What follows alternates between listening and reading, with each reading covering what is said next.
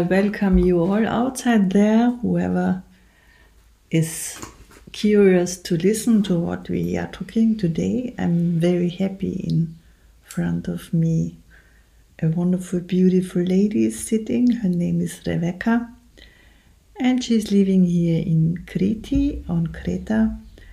And she is the wonderful woman who is giving me massage and whenever I am in her place, before the massage, we talk a little bit.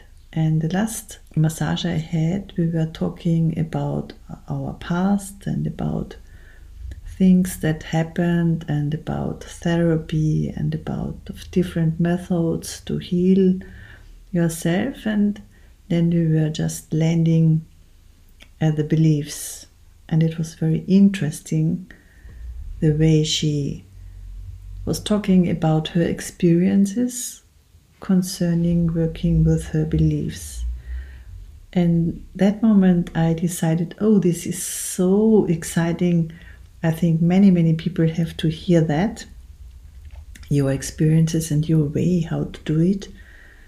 And so we decided to record these ideas and these techniques or this this way to work with yourself for you. So, a warm welcome to you, Rebecca. I give now the word to you, and I'm very, um, yes, really excited what you will tell us. Thank you so much, uh, for this introduction. It is always a pleasure meeting you, and you are so wonderful Thank yourself. You. And uh, yeah, it's a pleasure to have the honor to give you healing sessions. Thank you, thank you. ah, yes, about uh, beliefs. So, my journey on self healing and self discovery began quite young. When I was 22 years old, I had had quite a, a difficult road until then. So it became kind of life and death to actually turn back and look at myself. And I'm very glad that I did. So two of the the tools that I used uh, was uh, meditation and uh, psychotherapy. Can I ask you a question? Of course. Because if it's okay for you, mm-hmm. you told me that you suddenly, from one moment to the other, you couldn't understand what people were talking. You were ah, just yes. hearing. Yes, yes, that was. so that was the the trigger for me to go to therapy. Mm-hmm. I had had a very bad experience. Um, I had been uh, physically violated. So after that, I started being unable to hear that was happening where the the sound was coming very muffled and almost like electronic to me. Mm-hmm. So I thought that uh, okay, there's definitely something wrong with my ear. I had no idea that this could be psychological. Mm-hmm. So I went to to a, an ear doctor. I cannot remember right now exactly how they're called. And uh, she told me that my my hearing was actually more than good, good, and that this was psychological. So this was, you know, like a, great shock to me. Mm, of course. And I started crying in her office, and it was very clear that she had picked this profession so as not to have to deal with anything mm. of the sorts. yes. so you know, she really wanted to get me out of her office as soon as possible. Yes, I can understand because maybe she didn't know what to do. It was she didn't know. She was like, "This is not my domain." Such a big challenge for her. yes, and then I, I have, I, I would like to make the like to to mention the first person who was my teacher. Like I see him as the first teacher. I got into a cab a taxi. And I called my best friend and I started uh, crying on the phone. And this is, it's not physical and psychological. And, and it was uh, very scary for me because I had no idea that first of all, psychology could have such an effect on our body. Mm. So, first of all, this was so baffling and uh, I was awestruck. And then by the end of the ride, this was like an angel, this taxi driver, Mm. and old in age and very, very like a saint. He was like, Mrs. I am so sorry, I heard your conversation, of course. And he was like, Can I ask you something? I was like, Yeah. and he was like, Do you love yourself? And it was Ooh. the most profound and you know to the point question that no one had ever asked before even though it's you know ah. so obvious and i started crying saying that i see nothing worth of loving Mm. It is maybe very. Is it okay for you to talk about that? Yes, yes, Because you're going to the past and then the emotion and everything is coming up. So no it's not uh, it's i'm talking from scars not from wounds Okay, so you can, you are far away. You just can yes feel yes, good by talking about that. Yes. That's very important for me. yes no it's not uh, it's not wounds anymore Okay. Thankfully. Yes and he was the my first teacher because he started you know consoling me and saying what he saw and uh, how to deal with life. He gave you know a lecture on measure Mm. on golden measure. So after that i went into therapy. And I, I stayed with this therapist for a very long time and i discovered that therapy on its own doesn't work. Of course meditation on its own when you have such important wounds also doesn't work. In my point of view there's a need for a combination but also it is very very important to be aware of the beliefs that we have. Because i could be working like a maniac and if i am not aware of what i am believing then it's like two parts of me are working opposing each other Mm. They're working against each other. yes they are working against each other It's like a fight inside of you. Yes. And every part of me, like we say, we have the saboteur.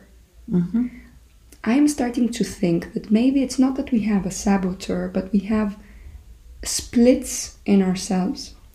And every split, every every personality is defending what they think is the best for you. Mm. So if you do not get all of these splits on board, you cannot work for, towards your conscious um, intention, first of all. And it's very important to uncover what every side is believing, what is lying underneath.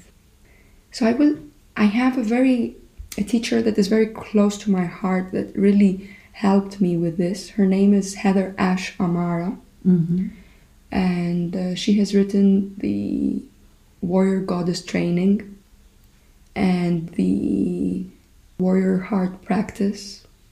And ah, it's somewhere there that she gives a very very nice story to give the impact of how our beliefs can really affect our lives. And you know it can be something very silly. Ah, like for example, she gives the example of a little girl, of two little girls playing in their home, and as they are playing, they drop a vase, hmm the favorite vase of the mother. hmm And mom is outside doing gardening, and they they want to pick it up to pick up the mess, but then they go to the kitchen, they have a snack, they forget everything. Mother comes in, she has had a difficult day, she has had a fight with her husband, she's very tired from working outside.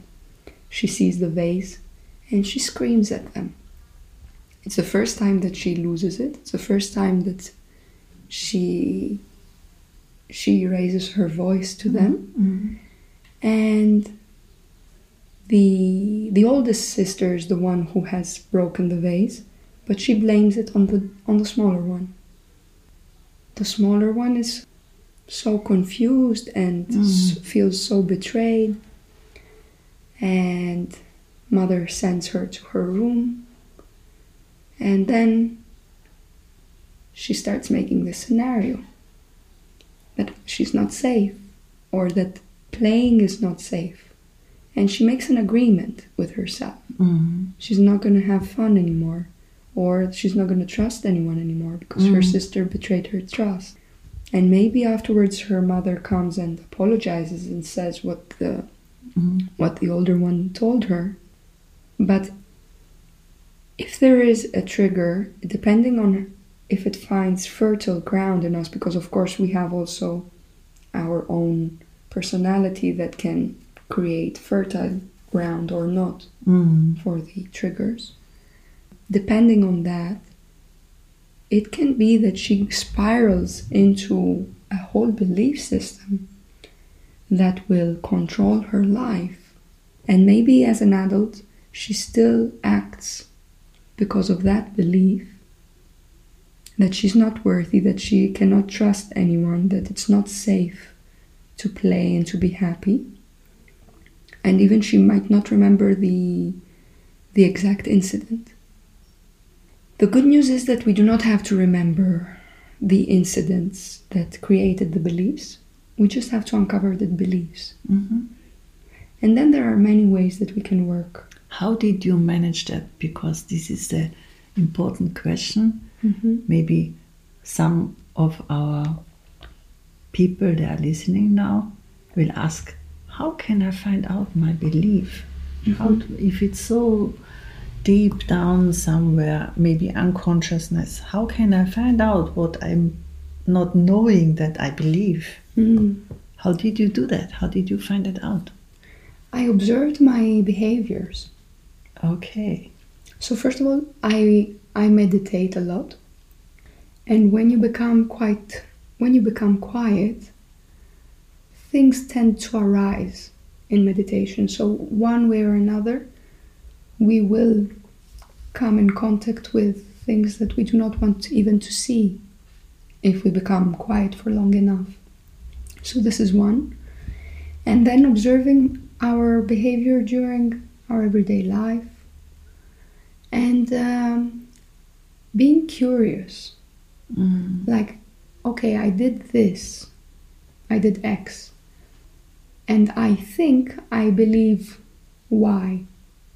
but if it doesn't make a sense if it's not if there isn't i don't want to say logic but okay let's use logic for lack of a better word if we are making you know jumping into a conclusion that has some kind of gap chances are that we are missing a belief there. And plenty of times, if we do not have a person to observe us, we might not be able to uncover. And that's where we need also the outside observer. Mm. And this is where therapists come in. Or, Or- maybe very good friends. or they very- are honest exactly. and tell you. That's Or uh, maybe my children. yes, that's They're very often telling me, Mom, what you are doing now? yes, these are amazing mirrors. Even pets can become amazing Yes. mirrors. Yes. Uh, so we are curious and we are we take really into consideration the the signs because there are signs. Mm. I want before before you go on, I want to ask you another question because you said you were meditating a lot. Mm. What does this mean? What is a lot? How much or Okay. how many minutes, hours? Well, it has day been it has been different for different times, but the minimum would be like twenty minutes a day, and the maximum could be like three hours a day. And when I'm in retreats, it can be like twelve hours a day. Mm. And how, how, because there are so many ways how to meditate, how are you doing this? How is your way of meditating? Also, it's very different. It depends on what kind of how my psyche is in at, different times. But I passed from very long periods of time when I was doing exactly what my teachers were telling me. So I had, when I was a beginner, I was just coming back to my out breath. Then, when I when I was more advanced or more experienced, so sorry, in the very beginning, I couldn't even meditate. Like the only thing I could do was count my breaths. Because I had multiple traumas, so any sense of space was re traumatizing me. Mm. So, what I did was for six months, I just counted breaths. And this helped a lot. And then I went into observing my out breath. After maybe, I don't know, three months, I started observing the in breath and the out breath, The breathing in and the breathing, the breathing out. in and the breathing out, not just the out breath. Mm. And so, varying ways to observe the breath and also space were my main practice for, let's say, 10 years. And after that, I went into Vipassana meditation, so my main focus of attention became the body, which was very helpful, Mm. but I would not have been able to have done that in the beginning Mm. it would have been completely traumatizing for me. Mm. And after that, I went um, uh, into a program for becoming a meditation teacher. So there also, my my practice varied because I was trying out all the different kinds of meditation, which I was going now to teach. Mm. And there I learned about different kinds of anchors Mm. and that it's not always uh, the most skillful to go with the breath because that could bring trauma up depending on your constitution depending on your your experience so i learned about different anchors of concentration and then i learned also about our window of tolerance. Like when we have a trauma we ha- or even when we don't have a trauma when we have an overwhelming experience there is a certain window where we can tolerate it. And when we go outside of that it becomes overwhelming. Mhm. so we treat ourselves as if we are a pendulum and we go outside outside the window of tolerance but then we come back when it gets too much Mhm. and these are practices from Peter Levine and many other amazing teachers that I had Mhm. such an honor to observe. So all this reinformed my practice. And then also I have I have studied some shamanic kinds of practices, mostly going into contemplative. Mhm. And uh, this also helps a lot with uncovering what you believe. Very much the contemplation. So, if someone is not on this path like you, because you are, you told me you are a dancer Yes. and you are doing yoga and you are a meditation teacher and I don't know what else. I think you're also painting. Well, this is just playing, but Yes, but you do. I've seen in your uh, uh, place.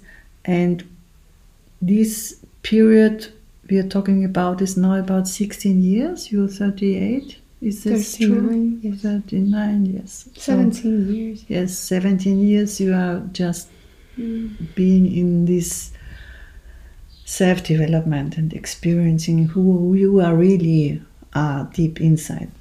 And if someone doesn't have in his life so intensive time because he's doing something else, but he also want to find out his beliefs that are really bothering him in his daily life or maybe bringing him somewhere where he after some time finds out he's completely wrong or she's completely wrong in this environment or in this way of living. What do you think what can someone do that is maybe also not maybe thinks oh god uh, this is so uh, costs so much um, energy. I don't know if i want to do that. So is there something do you have an idea that you can also come to that point that you find out your beliefs in an easier way Do you think that it is possible? I think it is possible. Yes, I think everything is possible. Okay. I agree. I agree. I think yes. I, I don't think that you have to go through such a process that I went through. Or, of course, it will take more time. But I think that first of all, intention is very important. So when someone has the intention that I want to know what's going on with me, this will unravel. And even if it's not like one hour a day, if they allocate even 10 minutes a day, but they are consistent. Mhm. So, consistency is key here. And it can be a meditation practice, or it can be a walking meditation practice, it can be a dancing meditation practice. It doesn't necessarily have to, me, to be standing or sitting without moving. You can also move, but it has to be conscious and really returning to a point of reference, observing your thoughts, observing your emotions And your without behavior. getting and your behavior without getting carried away. The behavior is not inside the formal practice because normally when you're allocating, let's say, 10 minutes of your day, you are not behaving in that moment. But of course, if you are reminiscing, you are also remembering, okay, what did I do? Why did I do it? Mm. But it's a different practice because this becomes kind of, you know, contemplative. Mm. And I think that it's very important to create some space. Because if you create space, then there is space for wisdom and you can see the same things in a different eye. Mm. So, with people that do not have so much time, if they have to make a choice between contemplation and meditation, I would say meditation because this word will give natural birth to a more contemplative way of being. Mm. While if you do not have space, you could just go into analysis, Mm. which we already do a lot. So it's not about analysis. When we contemplate, we are bringing a question and we are just allowing it to open up for us like a koan. So it's not about really going into the analytical mind. So for people who have a limited amount of time, Mhm. I would suggest that they allocate 10 minutes in the way that it's good for them to Every just day. every day. And if they miss a day, if they miss two days, if they miss three days, it doesn't matter. Just start it again. Mm. And this is the beauty of it. We can always start again. And it's more important not to beat ourselves up and be judgmental than I, than I dare say keep the discipline. Like the, the attitude we have is equally or more important to the very practice. Mhm. Because if I am practicing every day, two hours a day, and I'm beating myself up, and I Of am, course. this is not the way to open myself up and to heal myself. So be very friendly and Yeah. kindful to yourself. Yes. And if you miss something, then you tell yourself, okay, now I start again. I go on. Just keep, keep, go on, keeping the path. Just exactly. even if something you have the feeling, oh, I didn't do it now, like you said, for three days, then you I continue on the fourth day. Exactly. Start it's again. like that, and be be friendly with you because this is very important. What you said now. If you're doing on the one side meditation and you really look at yourself and you really find out and you're really searching for what is just giving me stress and or why do I always come into the same situations? I'm so tired from that now. I have that very often in my environment. People are coming, I don't understand. I'm doing so much and I'm trying, but I always I come into the same situations and I, I I'm so tired. This is also just being hard with yourself. Exactly. Exactly. So Yes. just the coming again and again in same situations can also mean, if you look it from a different way, look, I, I bring you this situation again because there is a key. Just continue to find out. You will find out. Believe in yourself. Just go on. There's always a key. Like I, I like saying that our our difficulties are our great portals to freedom and to the light. And it's it can be very paradoxical, but in the biggest dark, darkness lies the greatest light. Mm. Another thing that can help people that do not have enough time uh, is creating a journal practice. Like, I know that this can be, it can take some time, but it is really worth it. And especially when you write um, like more than two pages, so that you can go out again of the analytical mind and start finding things that are more in the subconscious. Mm. And another thing is that we, we will start discovering beliefs.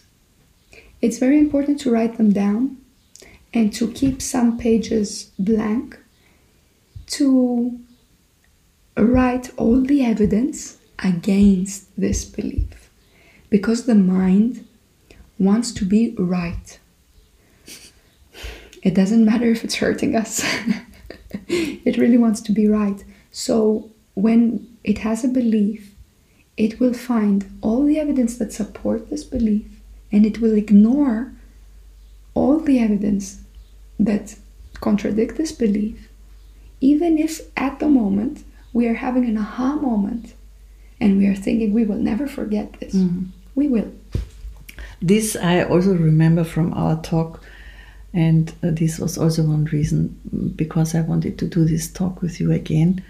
That you said, if you find your belief, this is just the beginning. yes exactly Because to transform the belief, this is really keeping on this path and doing it again and again and again and again and again and again because it can very quick happen that we forget about everything and we are still again in the belief.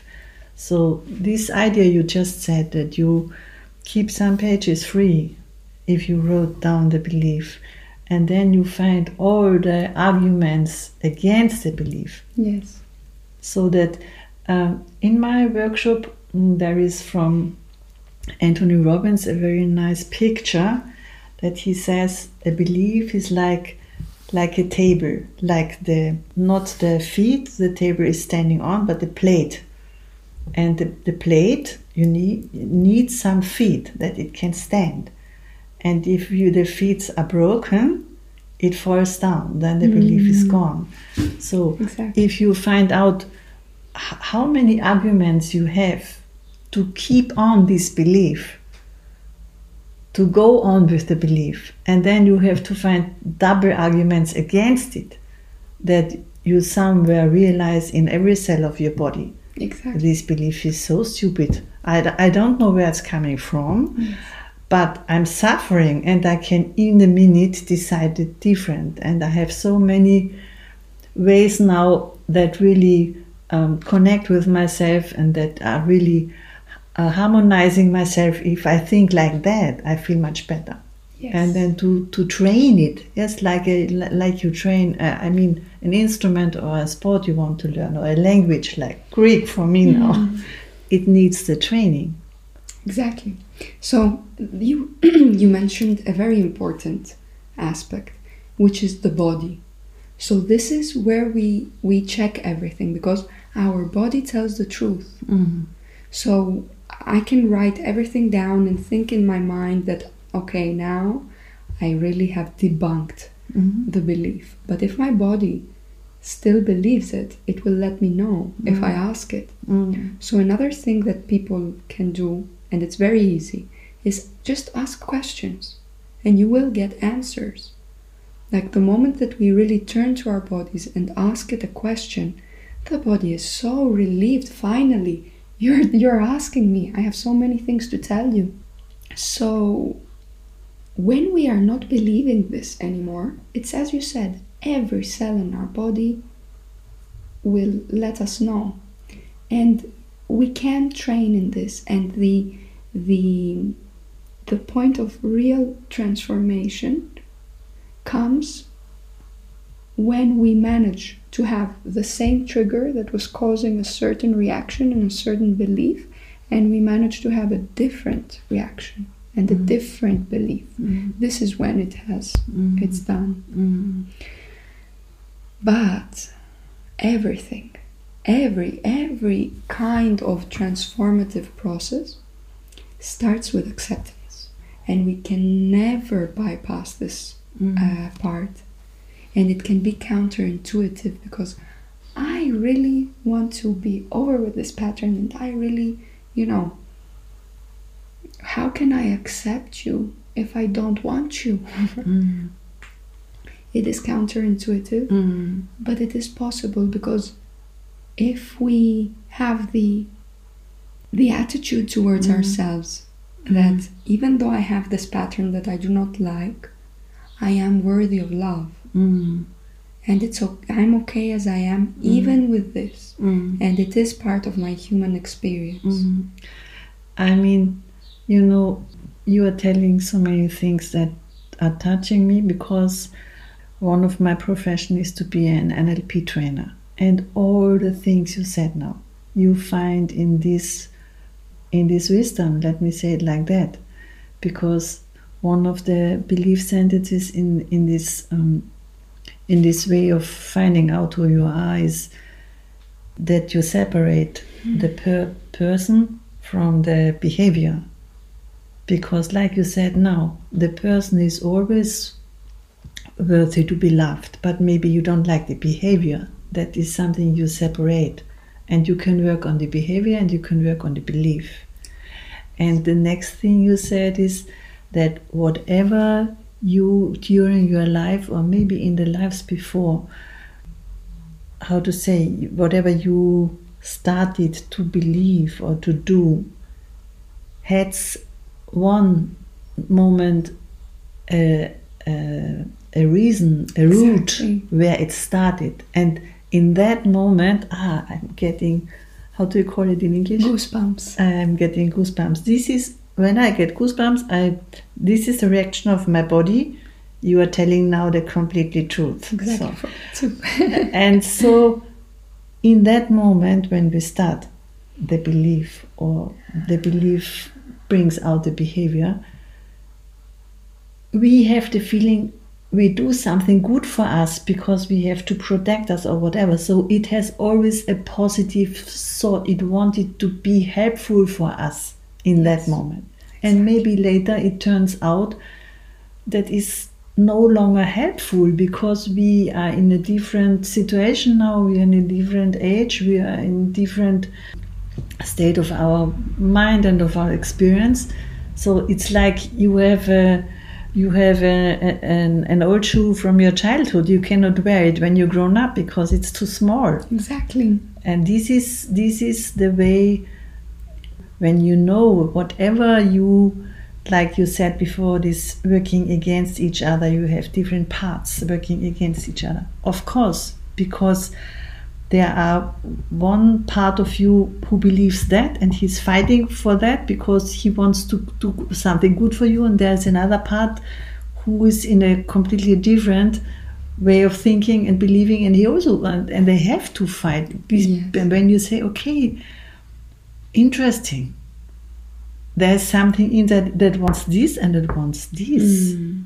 I accept that now. And it's very, very interesting. When you bring these two aspects to talk to each other, but at the same time, you can keep the observer's eye from outside. Like, mm. and this can mm. also bring a lot of answers and make them become friends. Of course, we have a very nice process in NLP that is called visual squash, mm-hmm. where you bring the belief in the one hand mm-hmm. and it becomes something you don't know. Some it gets a form, and then you bring the other belief in the other hand, and you then they. It's just you do it in a f- kind of trance, and Yeah. then they see each other, and if it's possible that you bring them together, something new will come out.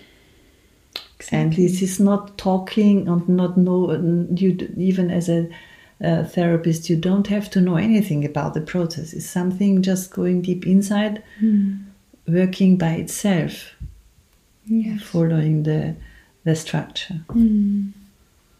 So it's it's for me really very interesting because you are maybe coming from a quite different side um, and working and and there is something that is fitting together so wonderful all the things you said now and this is really uh, yes it's really amazing for me Thank you, my dear.